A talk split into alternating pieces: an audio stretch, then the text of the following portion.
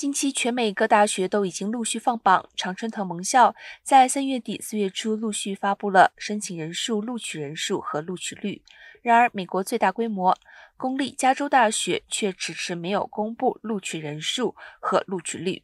虽然某些补习机构网站公布了加州大学的录取人数和比例，坊间公布的数据却遭到了加州校方的否认。校方发表声明，仍在作业中，要到夏季才会完成统计。今年加州大学申请人数攀升至一百五十四年来历史上的最高纪录。加州大学宣布，校园在二零二二年秋季收到创纪录的申请数量。